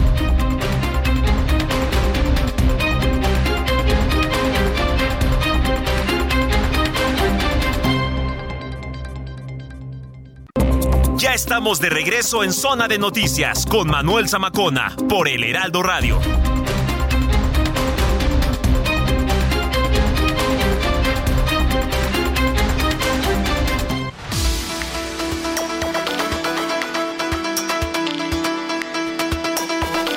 Son las 3 de la tarde, 3 de la tarde ya con 30 minutos en el tiempo del centro. Muchas gracias por continuar con nosotros. Si es que ya estaba en sintonía, entramos de lleno a la última media hora de información aquí en Zona de Noticias. Bueno, pues tenemos bastante. En este momento se está llevando a cabo el partido entre los 49 de San Francisco y las Águilas de Filadelfia. Hasta donde yo me quedé iban 7-7. No sé cómo vayan ahorita con la actualización. Eh, pero bueno, pues creo que sí. Y vámonos rápidamente ya a los deportes con el maestro Roberto San Germán. Zona de Deportes con Roberto San Germán.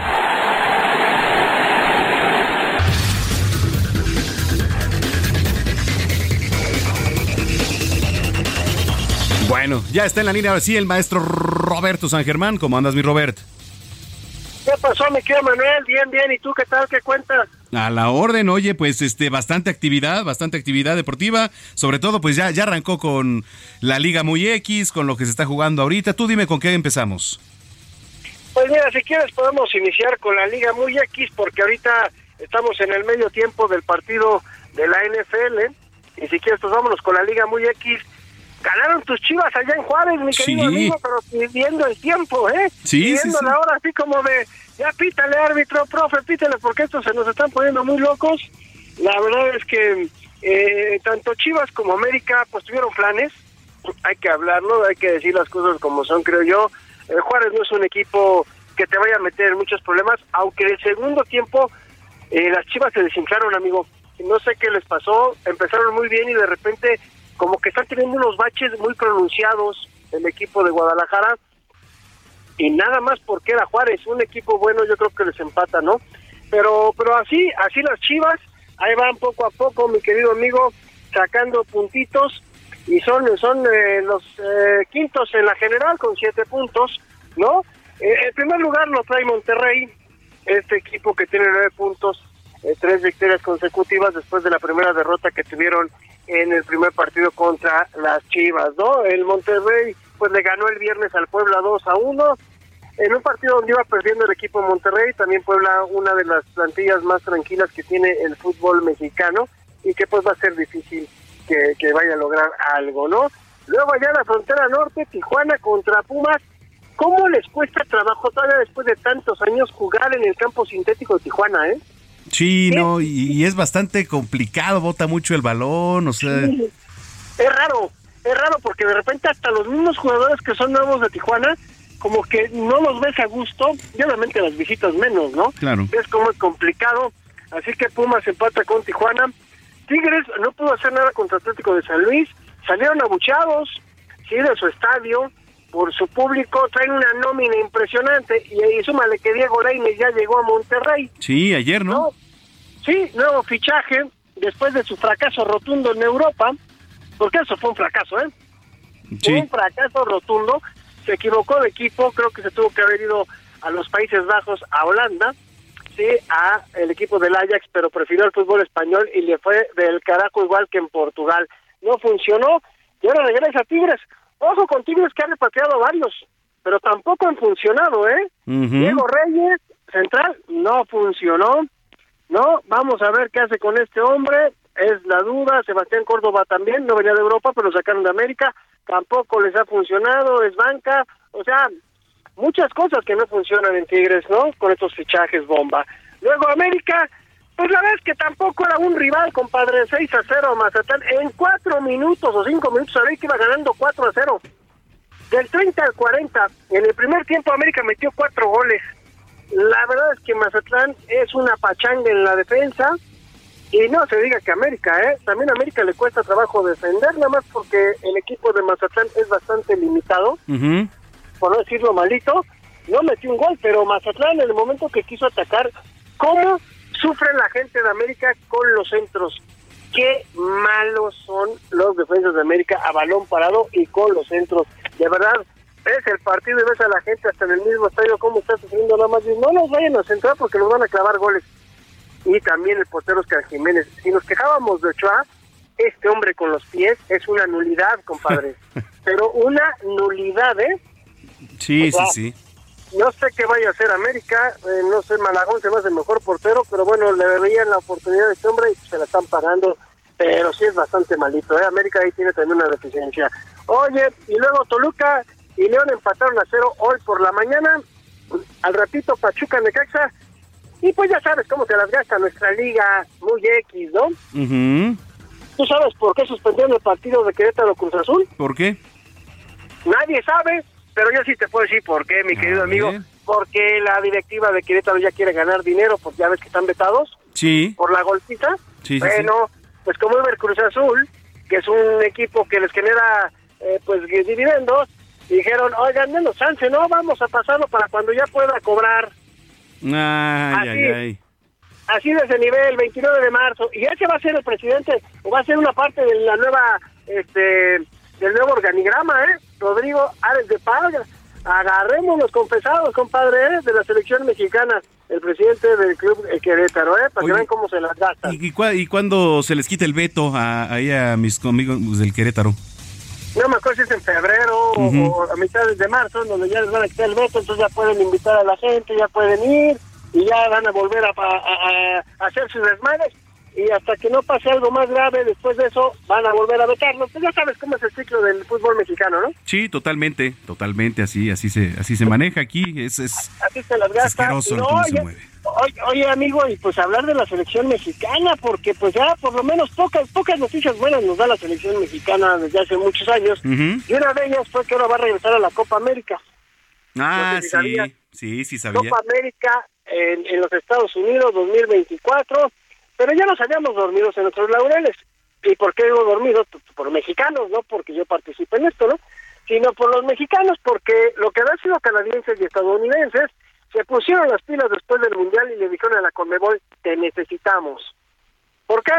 Porque nuestro nivel es paupérrimo.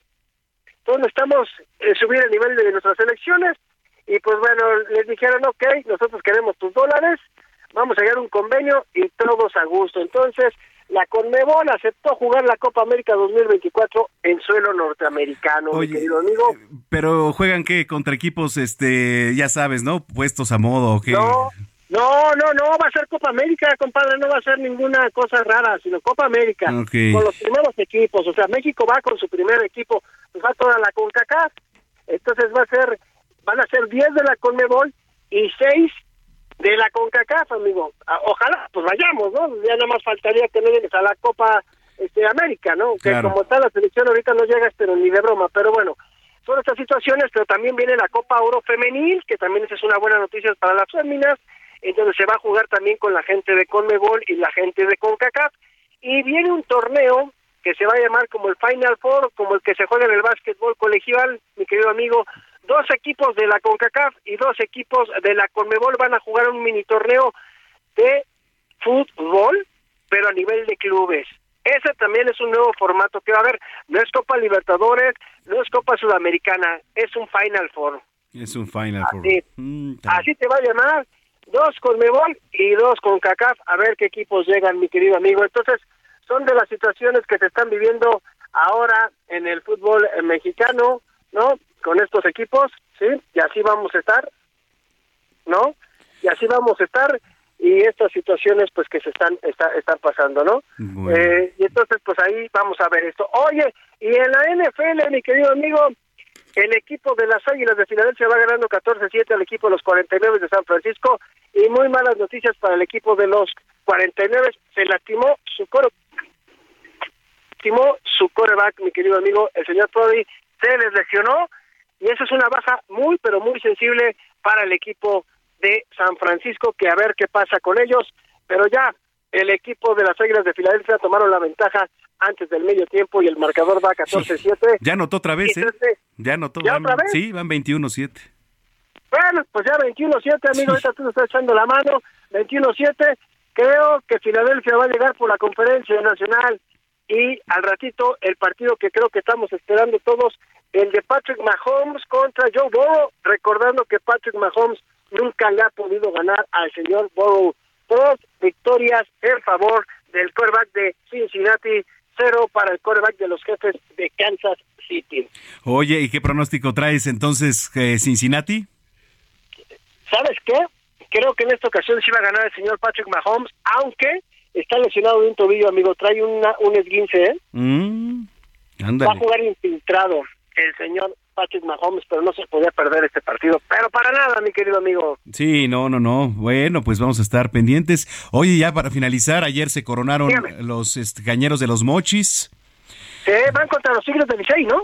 Sí, eh, Bamba, es, efectivamente, pero pues fíjate que un claroscuro ayer por la venta de boletos hubo una revuelta, hubo un zafarrancho ahí. Sí, no, no, no, tuvo que llegar hasta la policía, el presidente municipal. Oye, no, pero no. espérame, pero espérame, qué raro que en el béisbol pase esto, ¿eh? Sí, es rarísimo. Ayer se desbocó la gente, hubo casi estampida por boletos para ¿Pero el por sexto qué, de la serie. Ayer, pues no había vigilancia. Este, la verdad es que todos querían un boleto. Digo, no, no pasó a mayores, afortunadamente, ¿no? Pero, pero sí, ahí hubo una manchita en- dentro de la final que no tiene que ver, eh, fue extra cancha, pero sí fue algo que hay que echarle el ojo y sobre todo para las autoridades estatales de poner más vigilancia, sabiendo que, pues allá el deporte no es el fútbol, sino el béisbol, ¿no?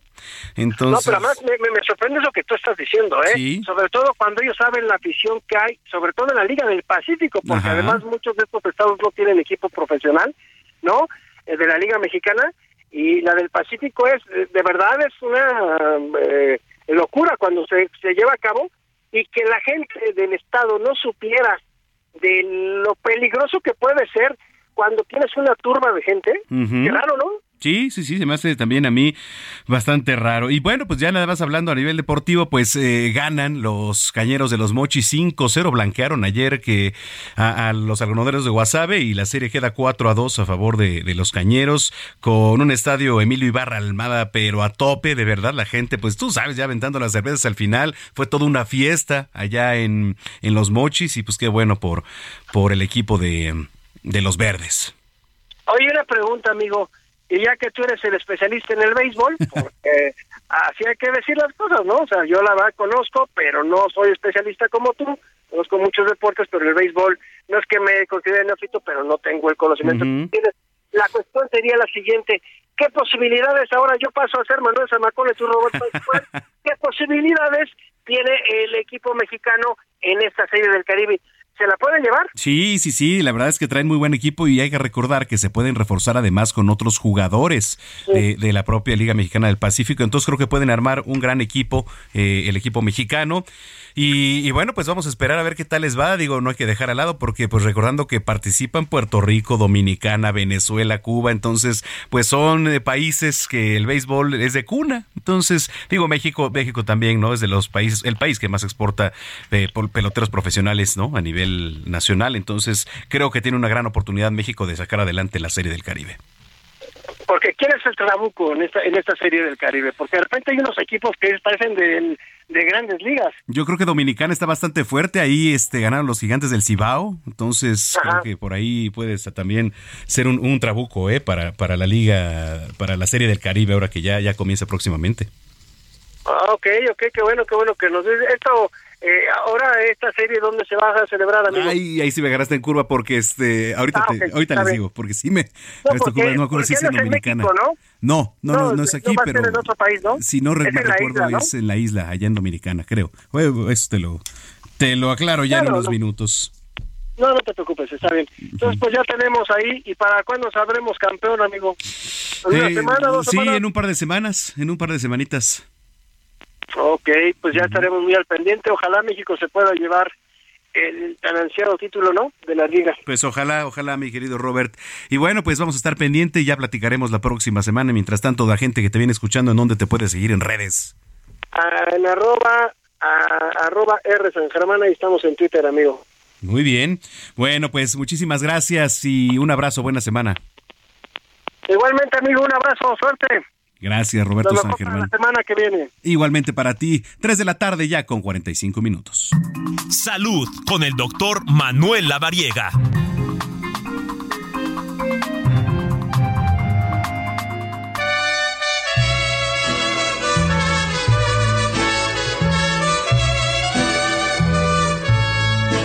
Estas son las mañanitas que David.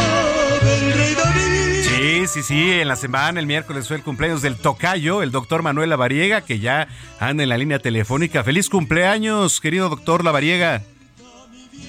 Mi querido amigo Tocayo, gracias de verdad a ti y a toda la producción por este detalle. Y bueno, efectivamente, el pasado miércoles estuvimos festejando. Ya llegaron los 20. 19, 19 todavía. Me parece excelente. Oye, pues eh, qué bueno, muchas felicidades nuevamente, Tocayo. Y además, pues, eh, un tema por demás interesante, ¿no? Que tiene que ver contra la vacuna contra el VIH. ¿Qué, ¿Por dónde empezar a hablar? Tú cuéntanos.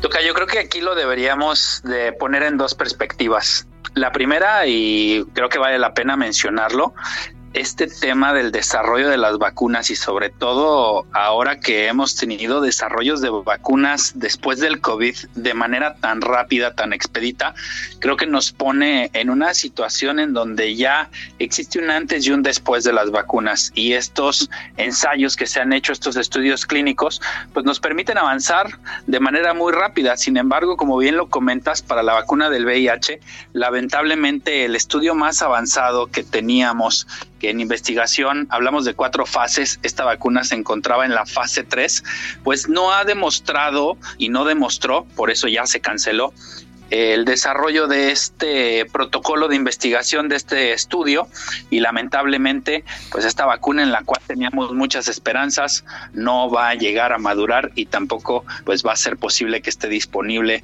en los próximos meses y en los próximos años se tenía proyectada para marzo del 2024 es un estudio clínico que se llama Mosaico y era prácticamente la vacuna contra el VIH pero lamentablemente el resultado pues no generó la eficacia que se esperaba.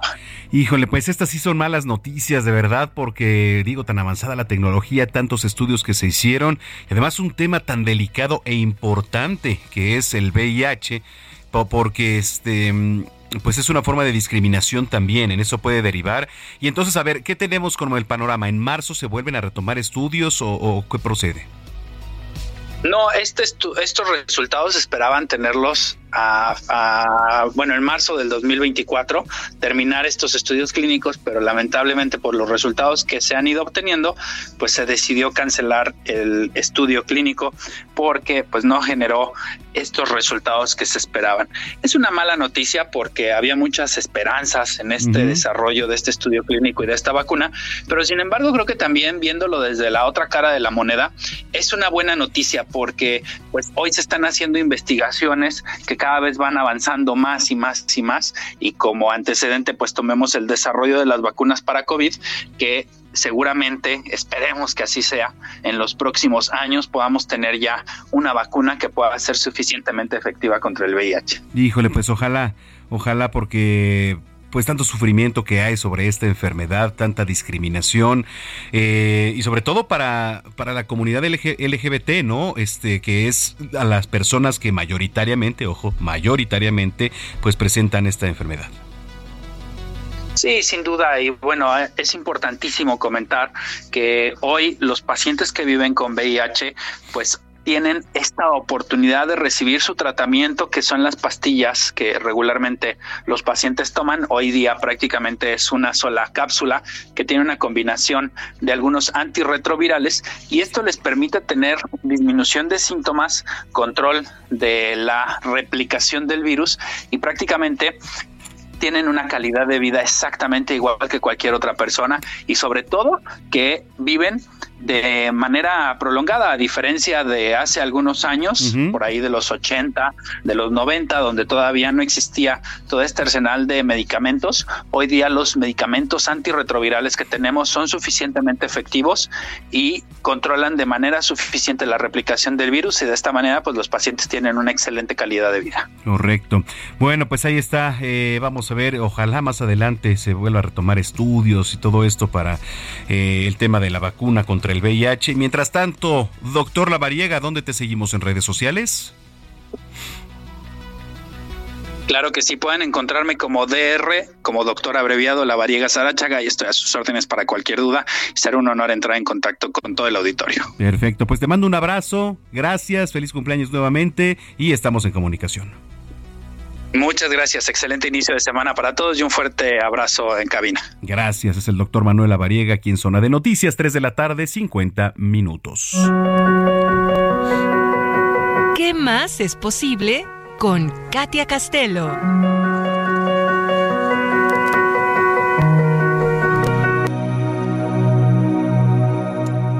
Katia Castelo, ¿cómo estás? Qué gusto saludarte, Katy, que es facilitadora de barras de Access. ¿Cómo estás? El gusto es mío, feliz domingo, ¿cómo estás? Muy bien, pues con el gusto de saludarte como siempre y con un tema aquí bastante importante y prioritario que es el descanso. A ver, cuéntanos.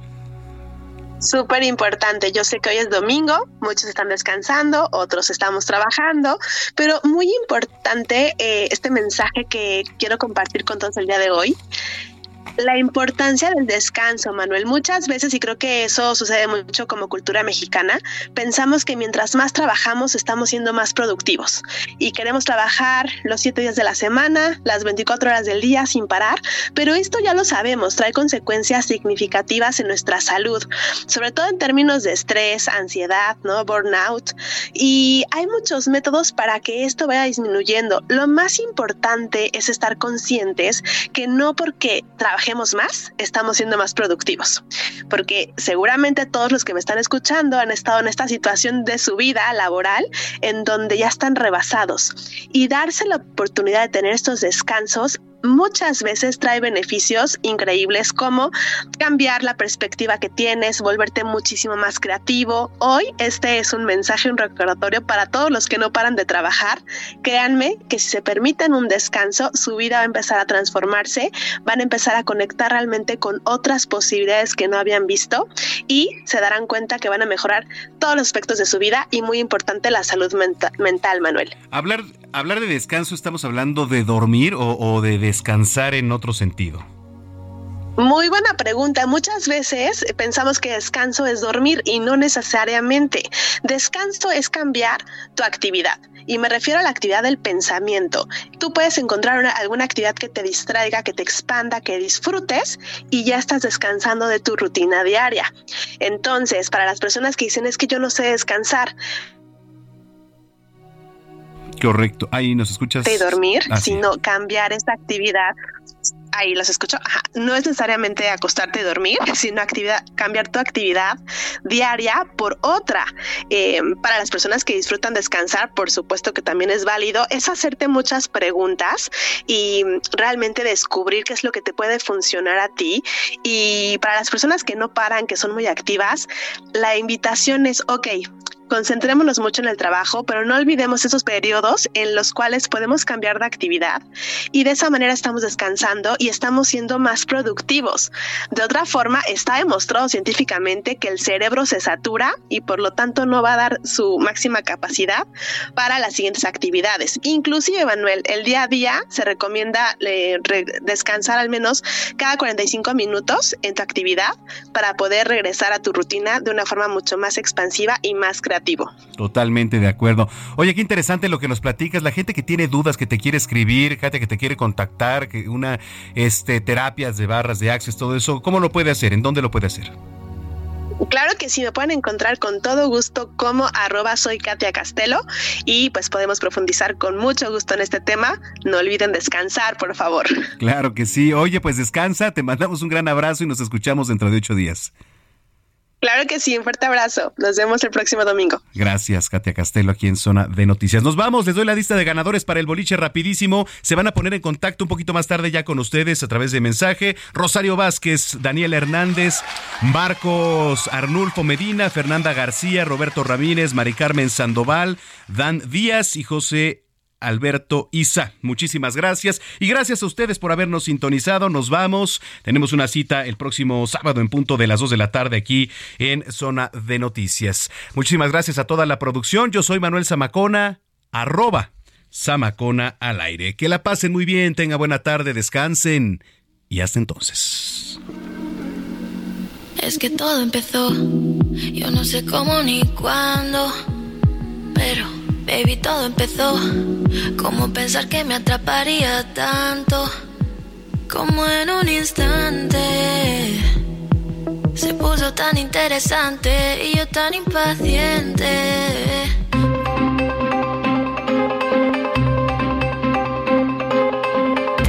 El Heraldo Radio presentó Zona de Noticias con Manuel Zamacona.